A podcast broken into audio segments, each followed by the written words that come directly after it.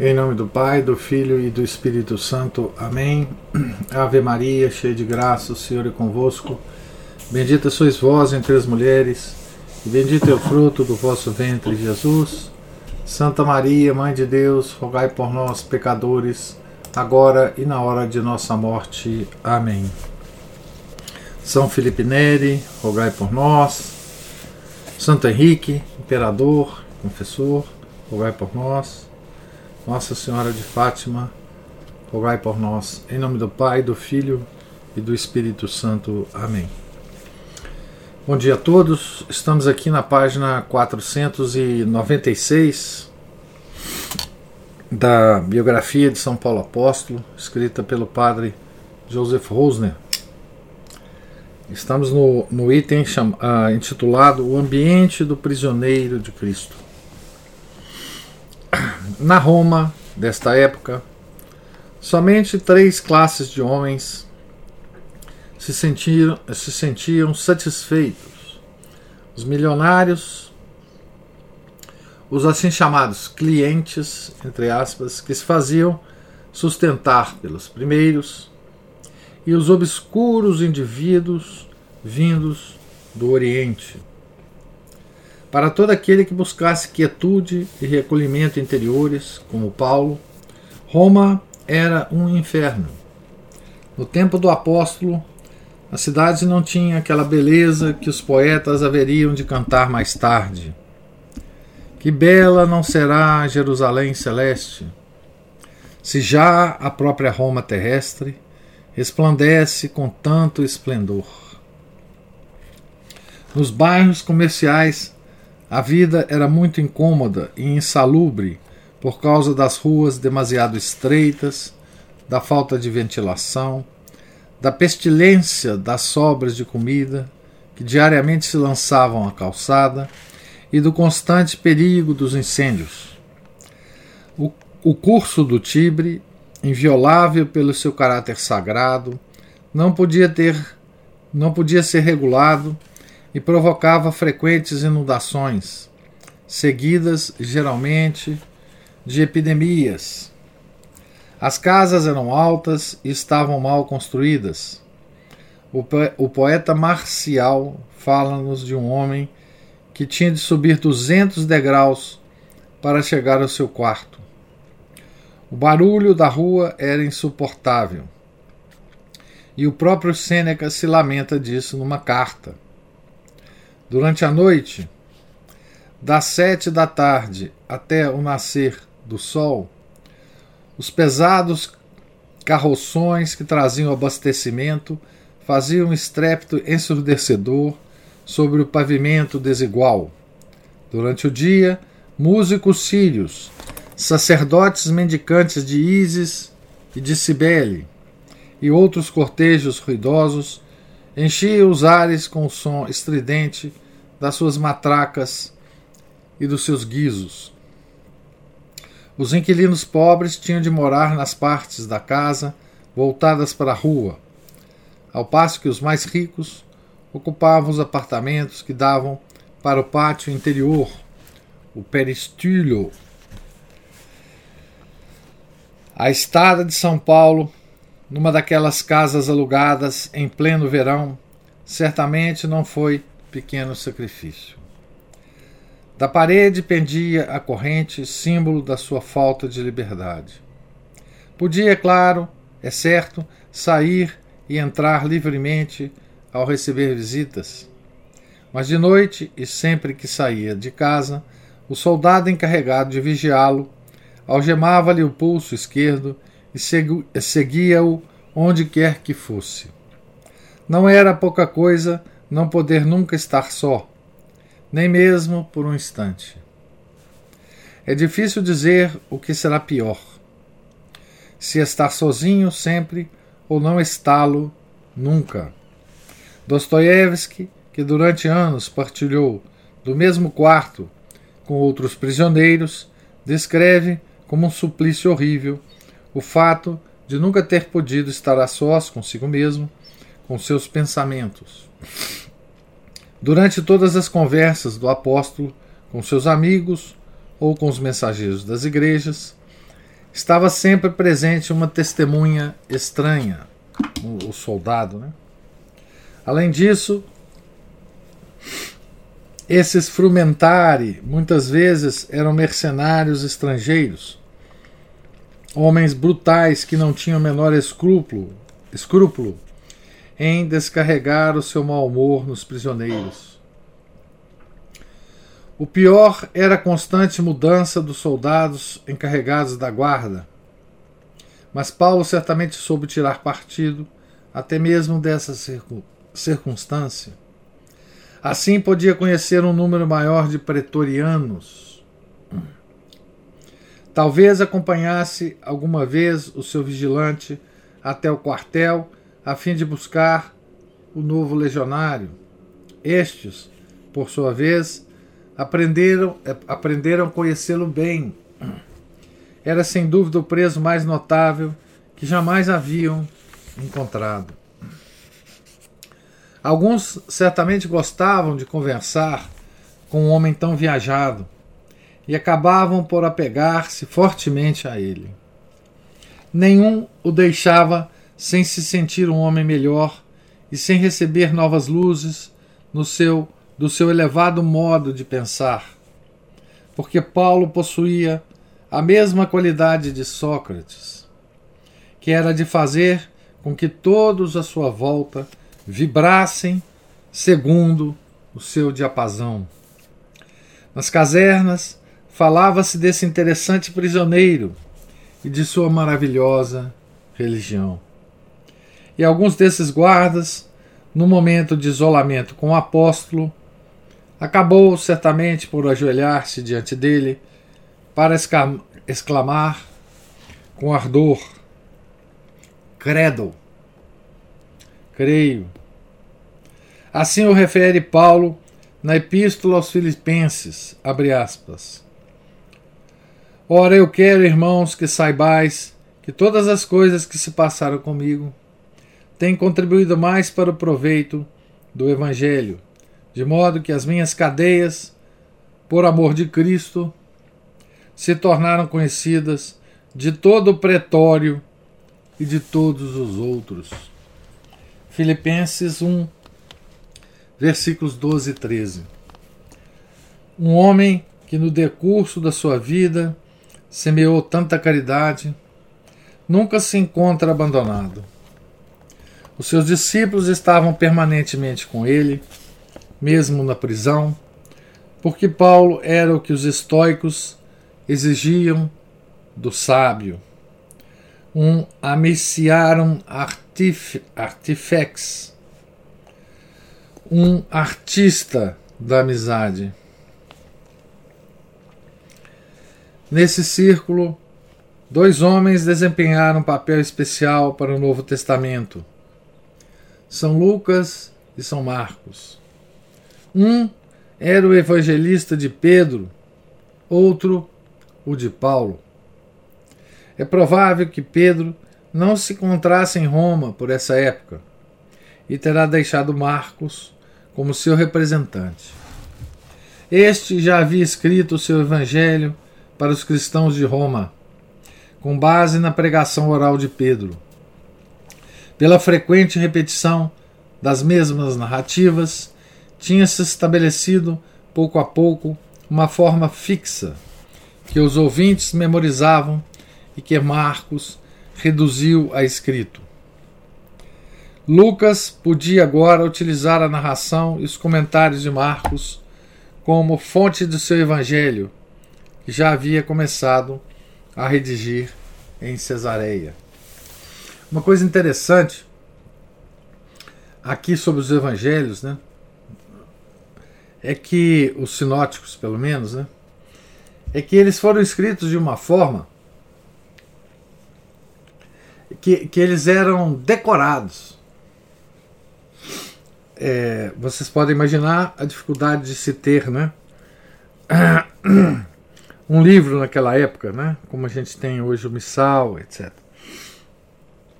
Então a, a, sonor, a sonoridade, né? a, a, a construção das frases é, dos evangelhos foram feitos de forma que é, as pessoas decoravam é, os evangelhos. Né? No caso aqui é, do, do evangelho de, de Marcos né? e de todos os outros. Né? Então, isso é interessante, essa, essa observação aqui. Né? É, era uma coisa que os, os cristãos sabiam mais ou menos de cor, né? pela repetição, etc. Era uma, era uma espécie de. Uh, o, o, era uma, uma, contação de história, né? Na verdade, o, o Evangelho. Era uma coisa oral entre os cristãos, né? Quantas vezes não se terão encontrado esses dois homens na cela de Paulo, a fim de conversarem sobre a redação do terceiro evangelho e para completarem os anteriores. A intenção central do novo evangelho, a concepção da vida de Jesus como a obra-prima do amor misericordioso de Deus, revela indubitavelmente o cunho paulino Mas também está presente nele a individualidade de Lucas em esplêndida harmonia com a orientação do apóstolo. Jesus é apresentado como o médico celeste dos corpos e das almas. Lucas era médico, né? O Evangelho de Lucas destinava-se, sobretudo, às comunidades paulinas da gentilidade, como uma espécie de presente de despedida e memorial permanente, e parece ter saído à luz pública ainda antes do fim do primeiro cativeiro em Roma. Cativeiro romano, né? Quando Lucas descreve Cristo como médico celestial, percebemos nisso um delicado traço do seu espírito grego e uma simpática vingança contra o desprezo que os romanos alardeavam a respeito da medicina. Desde tempos muito, muito antigos, os médicos não gozavam do menor crédito em Roma. Eram equiparados a charlatães do mercado, porque, como eles provinham do Oriente, eram gregos e não tinham residência fixa. O censor Catão temia que corrompessem a raça latina e proibiu seu filho de consultá-los. Se os, se os gregos, dizia, põem tudo a perder com a sua literatura, e os filósofos com suas charlatanices, os médicos são ainda piores. Isso é o Catão falando, né? Marcos, meu filho, proíbo-te de consultar os médicos. Fecha aspas aqui para o Catão. O primeiro médico vindo de, de, do Peloponeso chegou a ser apedrejado. Essa antipatia só começou a ceder pouco a pouco, depois que Augusto foi salvo por um médico mouro, Antônio Mussa.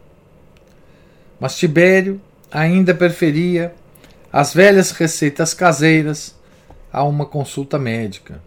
E Plínio que escreveu livros de medicina, apesar de não praticar a arte, afirma que Roma viveu muito bem durante seis séculos sem médicos. Um romano de velha cepa não podia ocupar-se de uma arte tão desacreditada, que se deixava deliberadamente aos escravos, e quando fazia, pelo menos escrevia em grego. Lucas não obteve, portanto, nenhuma vantagem material com a sua mudança para Roma, mas tornou-se assim o primeiro médico cristão da urbe. Nessa altura, a igreja atribuía um caráter quase sacerdotal ao exercício da medicina, por analogia com a atividade de Jesus. Conheceu um sacramento e um carisma para a cura dos doentes que administrava gratuitamente em obediência à palavra do Senhor. Dai de graça o que de graça recebestes. Mateus 10, versículo 8. os nomes dos dois mais célebres médicos cristãos, Cosme e Damião, que tratavam gratuitamente os, os doentes, vieram a ser inscritos no cânon da Santa Missa. No célebre mosaico da Igreja dos Santos Cosme e Damião em Roma, ambos são apresentados a Cristo por Pedro e Paulo. Aqui tem uma nota dizendo assim: do considerável número de lápides funerárias das catacumbas em que se, em que se menciona a profissão médica, pode-se concluir que a igreja primitiva tinha em grande apreço os médicos cristãos. Uma inscrição sepulcral grega do século II diz: abre aspas, Dionísio, médico e presbítero. Fecha aspas.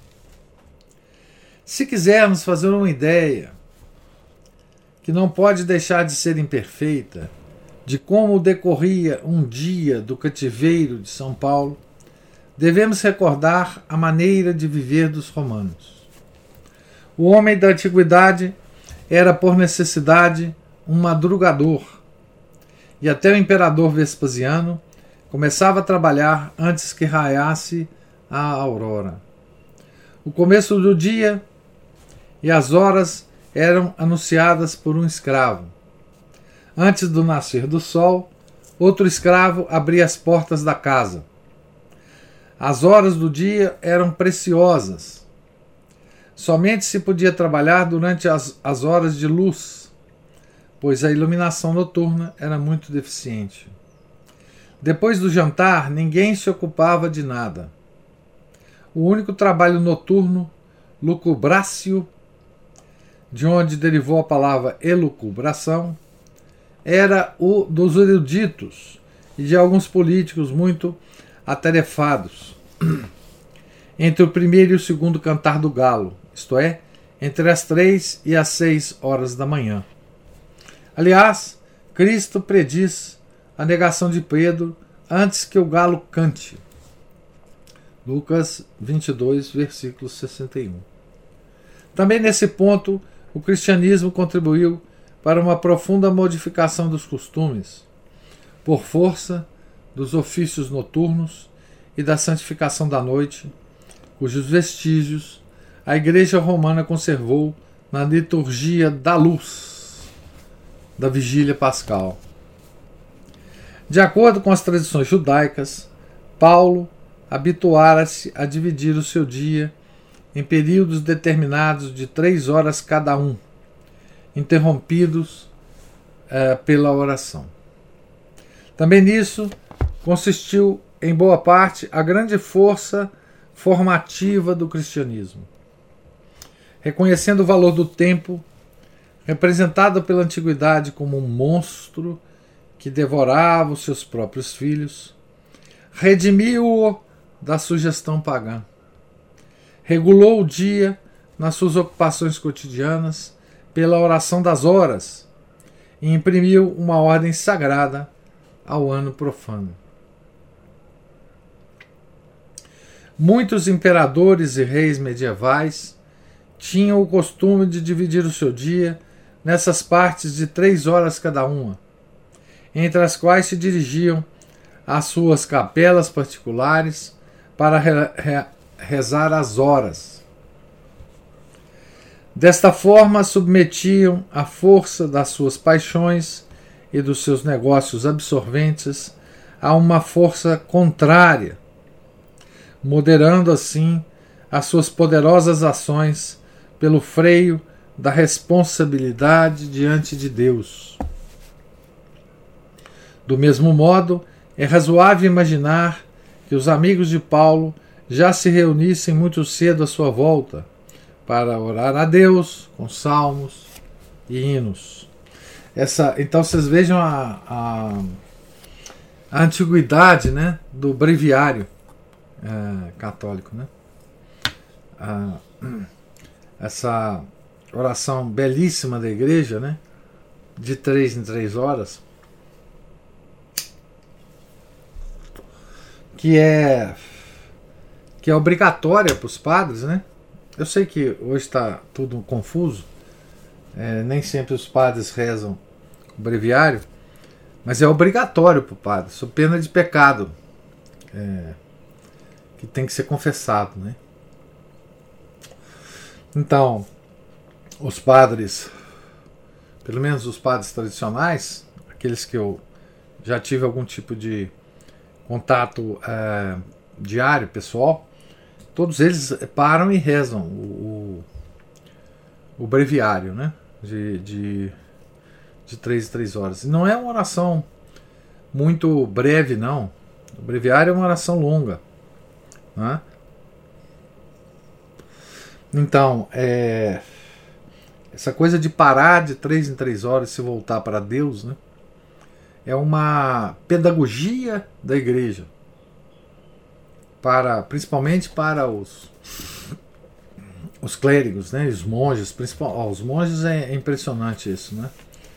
Ou era impressionante, não sei. Mas é, então essa história do, do breviário, ela é muito antiga, né? Como todas as nossas histórias, né, da nossa extraordinária religião, né? Em Roma, a manhã era dedicada ao trabalho e a tarde ao ócio,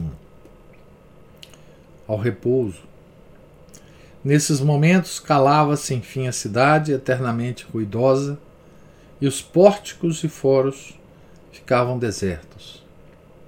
As últimas horas da tarde eram destinadas à refeição em família.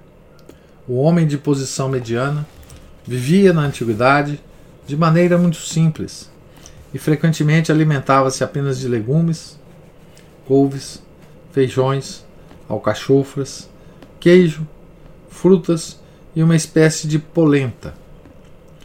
Paulo, porém, imprimia a cada refeição um cunho mais elevado, condimentando-a com o sal, entre aspas, a graça da conversação. Colossenses 4, versículo 6. Devia ser um homem muito afável, um narrador brilhante e sugestivo. Possuía, como indicam as suas epístolas, a ironia inofensiva e a brincadeira sem maldade, o dom do trato agradável, tão querido dos gregos. Quanto não daríamos por um apanhado das suas conversas à mesa? Pois é, ninguém pensou em fazer isso, né? Naquela, naquela época, né? E hoje a gente é brindado por essas conversas à mesa de ninguém mais, ninguém menos que Lutero, né? Que teve um miserável na época de Lutero, Melacton, que registrou todas essas conversas de Lutero, né? Não temos a de Paulo. Que coisa, né? Mas podemos imaginar, né? Sobre a mesa colocavam-se algumas lâmpadas de azeite, de barro ou de bronze, que certamente davam luz, menos luz do que fumaça. Só na noite de sábado para domingo, quando Paulo celebrava os santos mistérios, é que não se poupavam luzes. Que impressão não produziria nos assistentes o jogo de sombras e luzes, projetando-se naqueles rostos emocionados, enquanto sob a mão do mestre, de mestre do apóstolo, a imagem do Senhor celeste e do seu corpo místico ia crescendo até, até converter-se numa figura gigantesca, de grandeza incomensurável. Em resumo, podemos concluir que o período do primeiro cativeiro de Paulo pertence aos anos mais frutíferos do seu apostolado.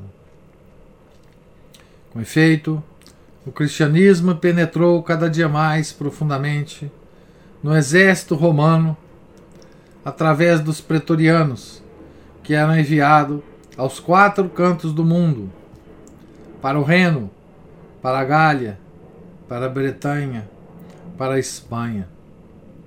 Mas acima de tudo, foi aqui que a teologia paulina atingiu a sua maturidade.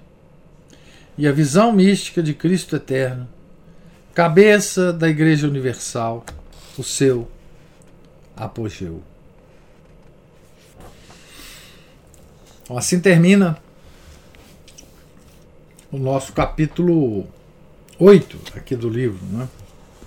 com esse, esse texto ah, belíssimo do Padre Rose né? sobre, sobre a, a vida de Paulo, ah, o cotidiano né? Da vida de Paulo em Roma. Uma mistura de sofrimentos, de barulho, de é, movimentação, né? mas também de muita de muito recolhimento interior, né? de muita oração, do breviário, né? já sendo é, rezado né? por, por Paulo. Né? É, nós começaremos agora o capítulo é, 8 a palavra de Deus não está acorrentada. É, a medicina, Aline, do despontar da medicina. A medicina é uma coisa grega, né? Nasceu lá. E ela se espalhou, né? Ah, o, o, a, até hoje, né, os médicos é, fazem um juramento né, na formatura é uma coisa tradicional da medicina. Né? E o juramento é de um grego, né? de Hipócrates. É...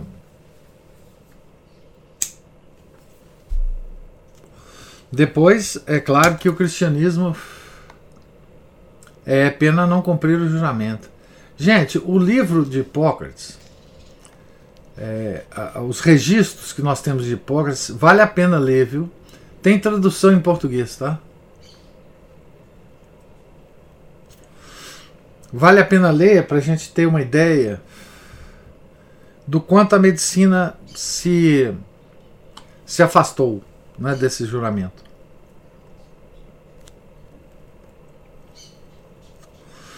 Vale a pena ler. E depois entender por que, que ela se afastou. Né? Mas isso é uma outra história a ser contada um dia.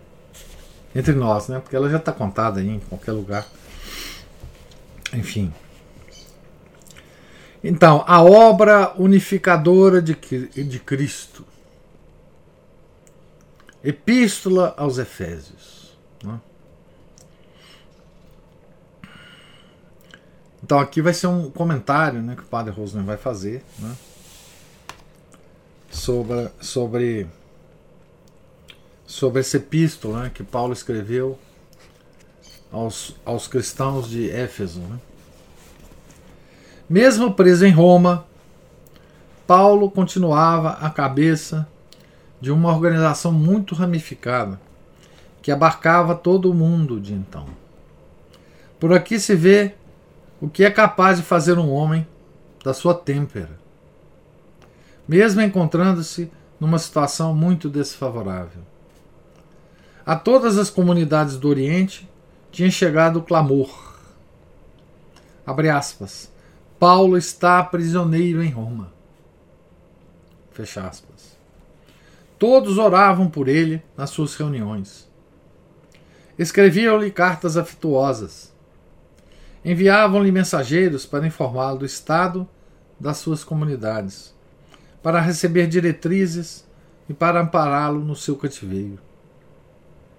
A Macedônia estava representada por Aristarco.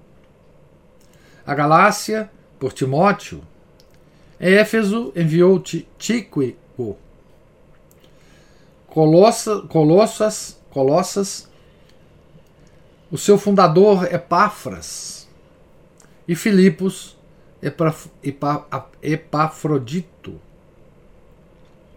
O alojamento de Paulo tornou-se, por assim dizer, um santuário, um lugar de peregrinação para toda a cristandade. Então lembra que Paulo tinha né, alugado, quer dizer, ele com, com a ajuda da comunidade, né, tinha alugado uma, uma casa. Né? As epístolas do cativeiro marcam uma nova orientação no pensamento paulino.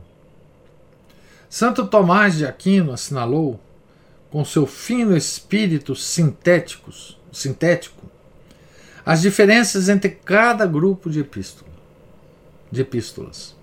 Nas primeiras, Paulo descreve a obra da redenção realizada por, por Cristo na alma individual. E este movimento de ideias culmina na Epístola aos Romanos. Nas Epístolas do Cativeiro, em contrapartida, medita sobre a redenção na sua totalidade, no organismo social da Igreja. E por fim, nas epístolas pastorais, trata da hierarquia da Igreja a epístola aos hebreus, aos hebreus, que embora não tenha sido redigida pelo apóstolo, continua o seu pensamento e o conduz à sua conclusão natural. Volta-se para o centro da vida sobrenatural, para o sumo sacerdote Jesus Cristo. Durante o seu período de apóstolo itinerante e fundador de igrejas, Paulo tinha de ocupar-se, sobretudo, dos homens e das suas necessidades pessoais. Agora, chegado ao ponto culminante da sua vida, lança um olhar sobre a obra que realizou. O espírito de luta suavizou-se está mais velho, mais sereno, mais amadurecido e mais esclarecido. Aqui e ali, como o trovão distante de uma tempestade que se afasta, ainda se faz ouvir um estalido de cólera. Colossenses 2, versículos 16 a 20, Filipenses 3, versículos 2 a 6. Mas a Roma universal fazia despertar nele outros pensamentos voltados para o futuro. Sempre foi um homem voltado para o aspecto comunitário e universal.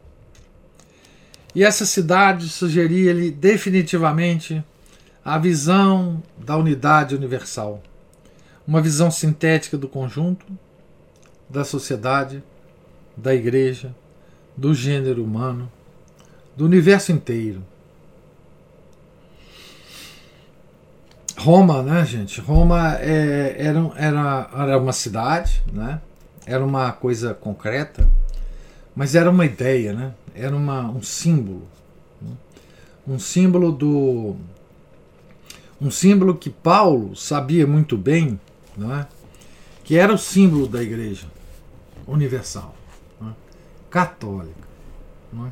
que quer dizer exatamente universal. Né? É, era um, um, um, império que dominava o mundo inteiro. Né? E essa e essa esse símbolo, né, nunca deixou de influenciar todos os cristãos dessa época. Né? Esse império que cobria toda a terra. Né?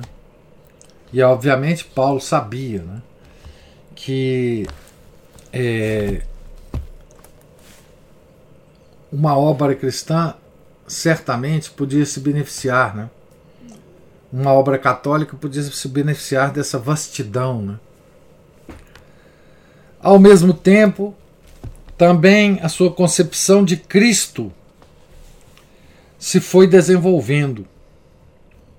Na epístola aos Tessalonicenses, descrevera-o como Verbo, que há de vir para julgar os homens no fim dos tempos. Nas outras epístolas, como Verbo, que redime e se revela no tempo. Agora, na Epístola aos Efésios, descreve-o como Verbo Criador antes de todo o tempo. Veja que coisa incrível, né? É, como é que, colocado dessa forma que o Padre Rosen coloca, né? É, a, aqui a, existe toda a concepção, né? não só metafísica, como social, como histórica, né? já que é, o tempo ah, aqui ah, tem um papel central, né? E, e para nós cristãos católicos, o tempo é uma coisa é uma coisa muito importante, né? É, essa coisa de que o tempo é ao mesmo tempo uma uma dádiva e um castigo, né? É uma dádiva porque nós podemos usá-lo a nosso favor, a favor da nossa salvação e a favor da salvação dos nossos semelhantes, né? Quando a gente o aproveita bem, né? O tempo nessa dimensão aí pessoal nossa, né? Aquilo que a gente tem sempre comentado ao longo da, da leitura aqui, né? O tempo enquanto é, formador ou conformador de uma disciplina pessoal, é, de orações, de estudos, de obras. Né? O tempo a, enquanto é, mensageiro né? Da, das coisas boas e más que nos acontecem. Né? Então esse é o, tem, o tempo encarado como dádiva, né? aquela coisa de dos santos nos, sempre nos alertarem né? para aproveitar bem o tempo. Né? Então o tempo é uma dádiva. Né? E também o tempo é o castigo, né? porque é com o tempo que a gente envelhece, né? É o tempo que nos traz a morte. Né? E então, a, essa coisa, o Santo Agostinho, por exemplo, tem um capítulo inteiro né, da, da, do livro das Confissões, né, onde ele faz uma grande revelação sobre o tempo. Né. É, o que, que é isso? Né? Aquela expressão famosa dele, né? É, eu não vou conseguir lembrar literalmente a expressão de Santo Agostinho, mas ele, ele dizia assim: se não me perguntarem o que é o tempo, eu sei o que é o tempo. Agora, se me perguntarem, eu já não sei. Né? Então, é... e tem toda uma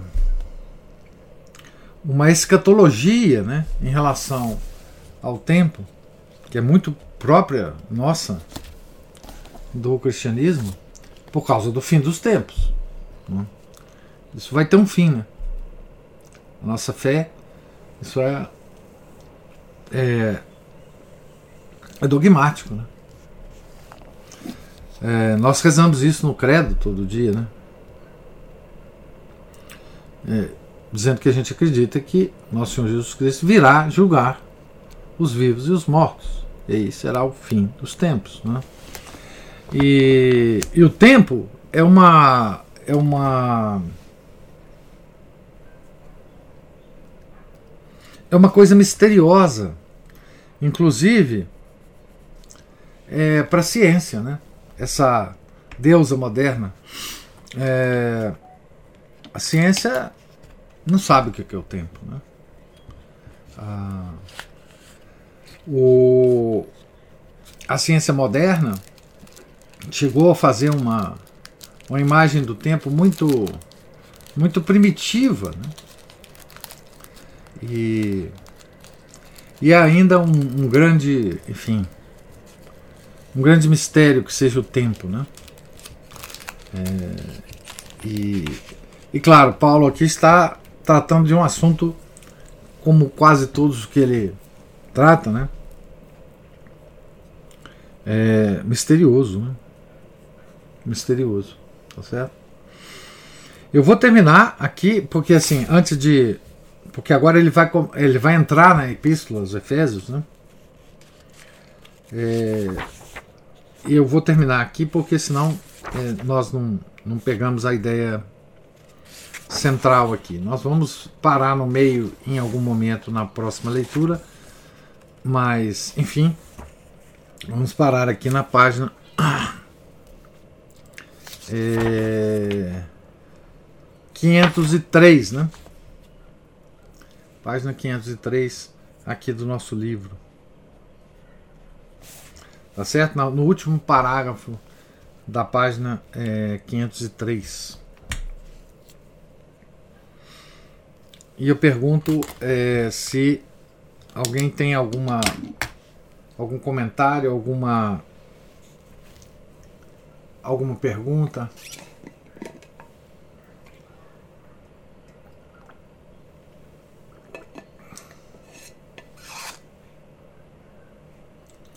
Aline está dizendo: não sabemos aproveitar bem o tempo em benefício da, de nossa salvação.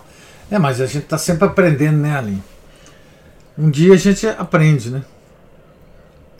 É, esse aprendizado é sempre permanente, Aline. É, engraçado, a gente não sabe tratar isso, né? É, a gente, de um modo geral, né? A gente tem a ideia de que. A, e muitos aprendizados são assim, né?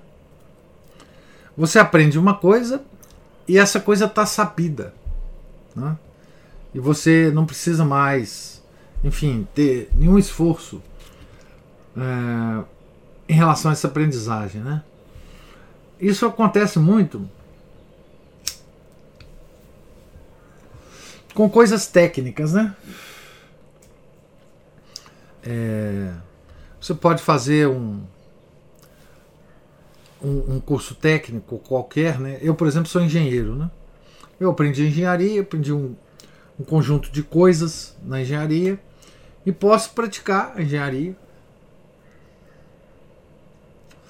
sem mais é, me preocupar com, com o aprendizado daquilo que já está aprendido, né? Mas as coisas mais importantes da vida, a, a gente tem que aprendê-las todo dia voltar a aprendê-las. Né? Todas aquelas é, coisas que, que não são técnicas, mas que são comportamentos, que são hábitos, né? que são. É, que são ações, né? Nós temos que aprender e reaprender todos os dias. É, então, nós não podemos ter a noção de que nós já sabemos. Né? É, nós, nós estamos no processo de aprendizado. Nós nunca aprenderemos definitivamente essas coisas. Né? É, então, essa, essa coisa do uso do tempo é uma delas. Né? Porque se a gente se, se descuidar, a nossa tendência natural é, vai nos levar a, a, a, a, coisas que, que nós não estamos querendo fazer. Né? Então, essa coisa da disciplina, da, da luta diária contra as tendências dispersivas que a gente tem, é um aprendizado cotidiano. É claro que a gente vai desenvolvendo ao longo da, da vida técnicas, é, nós vamos desenvolvendo hábitos que nos vão protegendo, mas nunca nós podemos ficar tranquilos em relação a isso. Né? Então, há uma, uma coisa, há, há uma série de coisas que nós aprendemos todo dia de novo. De novo, todos os dias. Né? É, e não é à toa, eu já comentei com vocês, né? Não é à toa, não é por nada, não é por gracinha, né? que a igreja repete o seu ensinamento para nós a cada ano litúrgico. É o mesmo ensinamento. Não é? porque a gente não aprende. A gente está no processo de aprendizagem. É? Gente, né, nessa escola a gente nunca vai formar. É? Nunca vai receber o diploma. Porque é duro mesmo. Né? É duro mesmo. É assim mesmo que a gente é e é assim mesmo que, que Deus quer que a gente haja. Sempre com abertura para o aprendizado, né? para o. É, é, nós estamos numa escola da qual a gente não pode sair. A verdade é essa. Certo? Então a gente tem que. A, a, a gente tem que colocar isso na cabeça da gente. Né? Tem coisas que a gente tem que aprender todo dia a mesma coisa. A igreja nos ensina, através do ano litúrgico, as mesmas coisas todo ano. Todo ano, desde a antiguidade. Então, é, essa pedagogia da repetição, né? a pedagogia da, de uma certa espiral do, do conhecimento. Né? Cada ano você aprende a mesma coisa, mas você já está num nível diferente. Né? A coisa é a mesma, mas a absorção dessa coisa é diferente. Tá certo? Então, é, tem coisa que ninguém aprende. E nós tem coisa que a gente tem que aprender sempre, repetir sempre. Né? É, e toda a nossa vida de oração, é, a nossa vida é, na religião, é uma repetição sem fim. Porque por causa da constituição do homem, das tendências, do pecado original, né, que, nos, que tem uma força dispersiva em nós. Nós precisamos sempre reunir essas forças, unificá-las todos os dias. Né?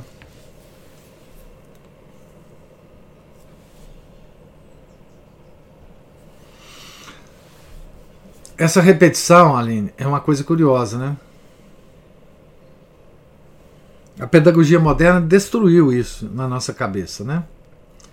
Antigamente, uma das, das, das dos hábitos que nós tínhamos quando íamos é, seguir o nosso curso de aprendizado na escola era a repetição até o nível da, do, do, de decorar os textos, né? Saber de cor é saber de coração, né? Mas hoje parece que, quer dizer, com a, essa tendência moderna, que é lá do século, do início do século XX, é, que, que se espalhou nos sistemas educacionais, né? Todo mundo é contra isso. Eles chamam até de decoreba. Ah, não, esse negócio mas a, a, essa tal decoreba, né? Ela é muito mais apropriada para nosso para nossa constituição de ser humano do que qualquer outro aprendizado. Né? É, então, essa repetição, repetição, repetição, até você decorar as palavras, né? E depois continuar a repetir mentalmente, né? É, isso é a verdadeira pedagogia. Se você não faz isso, não adianta. Luto com ela todo dia, rotina, ah, para que se torne minha amiga. É, pois é, ela, ela vai se tornando menos inimiga, digamos assim, né? Mas é, a rotina é a, no, a, rotina é a nossa salvação, tá certo? Porque assim, é, a, o homem só encontra verdadeiramente a liberdade na rotina. Porque, assim, rotina, na cabeça do homem moderno, é o contrário da liberdade. Né? Mas rotina é liberdade. Né? É aqui que você se encontra, realmente, né? Na rotina. Você vê que todas, tudo que você consegue no mundo, todo, tudo que alguém já conseguiu no mundo, de grandes obras, foi através da rotina. Né? Grandes escritores, grandes escultores, grandes pintores, grandes músicos. A grandeza do homem está na rotina. Né? Enfim, Mas a Ana Paula levantou a mão. É que o senhor falou em, em pedagogia moderna e eu lembrei da psicologia moderna, que trocou, é, renomeou a minha disciplina em rigidez. Uhum. E aí agora eu tô tendo que fazer um movimento contrário para poder readquirir a disciplina. Põe na cabeça, Ana Paula, que disciplina é liberdade. Ao contrário do que eles nos ensinam. Exatamente o contrário. A psicologia que você está falando, ela trabalhou de mão dada com a pedagogia, né? Tá certo? Então, é, as deformações foram todas muito dos dois lados, né? Então, assim, é... a, no a, nossa cabeça tem que mudar, né? Nós só somos realmente livres e produtores e, e, e assim, com rotina. Liberdade para nós, no mundo moderno, significa você fazer o que você quiser a qualquer momento do dia. Isso é a maior escravidão que existe, porque você fica escravo justamente das, das funções mais baixas da sua alma. Aí, meu caro, você não faz nada. Mas é nada. Porque cada hora você está de um jeito, quer dizer. Isso aí é, é a mesma coisa de você. É, de você ser escravo de uma coisa que você nem sabe o que, que é. Porque se cada hora você quer fazer alguma coisa, você não sabe o que, que te motivou a fazer isso. O que que. Qual é a, a força que está te empurrando. Isso é ser escravo. Na liberdade mesmo você se faz na rotina. Né? É, na, nas coisas é, permanentes da sua vida. Né? Ah, o homem livre e feliz e, e, e uh, digamos assim, uh, íntegro, ele, ele só se encontra na rotina, na, na boa rotina, obviamente, né? na boa rotina. Tá? A sociedade industrial ela nos trouxe a visão de uma rotina mecânica, mecânica que é com, completamente contrária à rotina verdadeira, né? É, o Charlie Chaplin tem um tem um filme em que ele, que ele trabalha uh, num, numa fábrica, né? Aquela rotina meio enlouquecedora. Como é que chama? Eu acho que é Mundo Moderno, não sei, alguma coisa assim. Eu agora não não lembro o nome, o, o nome do, do, do filme do Charlie Chaplin.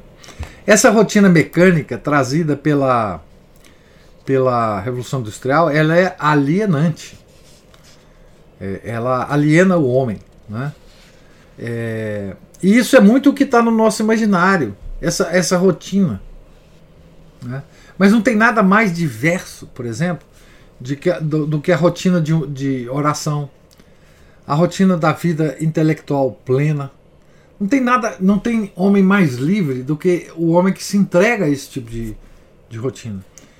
Porque, embora você esteja a cada dia repetindo as mesmas orações, a graça de Deus está soprando. E ela tem uma diversidade que é a mesma diversidade do universo. Ela age sobre você de formas de forma absolutamente diversa a cada dia, né? te, te inspirando né, para novas coisas. Né? Só o homem que, que rotineiro, né, ele é ele é capaz de grandes coisas, né? de grandes aventuras. Na rotina existe a, a grande aventura do ser humano. E nós estamos totalmente deformados em relação a isso, infelizmente. Né? Totalmente deformados. Nós, quer homem mais livre, né? mais aventuroso, não é? Do que um monge do deserto, do que um monge no mosteiro, não é? que é o homem mais, mais inspirado, mais livre, que pode deixar voar toda a sua inspiração, e, e enfim, isso se concretiza em obras maravilhosas, em, em, em, em enfim, obras escritas, obras. Né? Quer, quer, quer, quer homem mais livre que, que os monges copistas da Idade Média? Veja o que, que eles faziam, os, os copistas. Né? Eles copiavam os livros mais importantes do mundo. E se deleitavam com isso, e desenhavam nos livros. Né?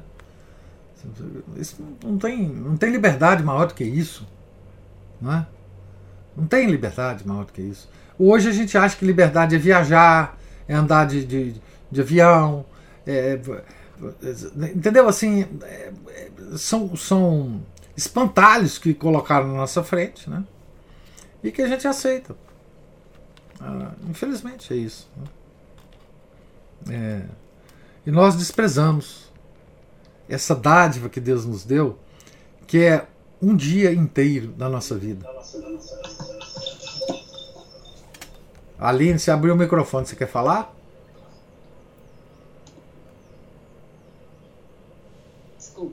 Não, pode falar. Opa. Então é isso, gente. Alguém quer fazer mais alguma observação?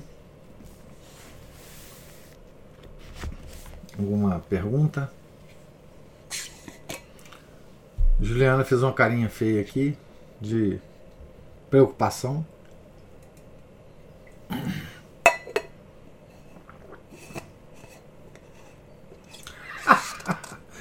Não, desespero não é o, o, a solução, não. E, e rotina é uma coisa interessante, né, gente? A gente pode começar a qualquer momento. Vou tentar levantar do tatame. Não, não é isso não. É, é, isso é, são palavras é, que não são minhas, obviamente. Estou só repetindo aqui coisas que gente muito melhor do que eu já falou, né? É, essa é uma das, das, das escravidões modernas que a gente sente, né? Que a gente tem que se libertar disso, né? É, é, enfim, é, essa, essa e é um exemplo de como que a essa sociedade que surgiu aí né, ao longo da, do desenvolvimento histórico, né, ela nos, nos escraviza, né, e nos escraviza tentando nos, conver, é, nos convencer de que ela está nos libertando. Né? Nos libertando. Né? É, é impressionante né, como que nós somos hoje escravos das, da pior escravidão possível e nós, esses escravos que estão escravizados, é, se consideram com uma liberdade impressionante. Né? É impressionante. Assim, uh, estamos muito felizes, isso mesmo, Aline. Estamos muito felizes. Essa é a escravidão demoníaca. Escravidão da ação descoordenada, da ação movida apenas pelos sentimentos, pelas pela parte mais baixa da alma, né? pela agitação. Né? Nós nunca. É, veja como é que é o nosso imaginário, né? Nós nunca ligamos é, a figura de uma pessoa é, praticando rotineiramente a vida dela, de estudo, de oração, etc., com liberdade. Mas nós ligamos a, a, a noção de liberdade aquele homem que, que viaja, que faz o que quer, que se tatua, que aparece nas redes sociais dizendo o que, o que dá, dá na cabeça dele, Esse conceito de liberdade é o conceito que tem 300 anos que eles estão tentando enfiar na nossa cabeça. Uh, então, assim, é, nós temos que nos libertar, né? mas já falei demais aqui. Ficar em silêncio é tortura, diz a Aline, sim. A agitação rima com Juliano. Não, mas aí, é, é, veja, Juliana, a questão do temperamento, que é, que é natural de cada pessoa, né? É, ela só traz um, um, uma oportunidade a mais para nós, né? De domar o nosso temperamento, né? De transformá-lo numa coisa boa, né? Numa coisa boa. É, numa coisa profícua, né? É, então, assim, nada há que não possa ser domado na gente, né? Pela graça de Deus e pela disciplina, né? Tá certo? É, então, é, se vocês querem ler um, um, uma coisa muito, muito interessante sobre o conceito de liberdade cristã, né? Tem uma encíclica de Leão XIII muito, muito, muito boa. Que vai muito além do que eu falei aqui. Não falei aqui coisa muito elementar, né? Que é a, a, a encíclica Libertas, é, de Leão XIII. Né? Vale a pena um dia ler essa encíclica. Então, gente, é, é isso então por hoje. Estamos na, na página 503 do livro, no início aqui da, do comentário de, de, do Padre Rosner sobre a Epístola aos Efésios. Né? Amanhã, se Deus quiser, nós continuaremos a leitura, tá certo?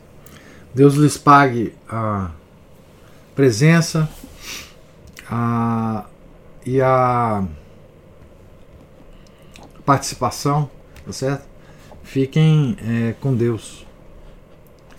Em nome do Pai, do Filho e do Espírito Santo. Amém. Ave Maria, cheia de graça, o Senhor é convosco. Bendita sois vós entre as mulheres, e bendito é o fruto do vosso ventre, Jesus. Santa Maria, Mãe de Deus, rogai por nós, pecadores, agora e na hora de nossa morte. Amém. São Felipe Neri, rogai por nós. Santo Henrique, imperador e confessor, rogai por nós. São Paulo apóstolo, rogai por nós. Nossa Senhora de Fátima, rogai por nós. Em nome do Pai, do Filho e do Espírito Santo. Amém.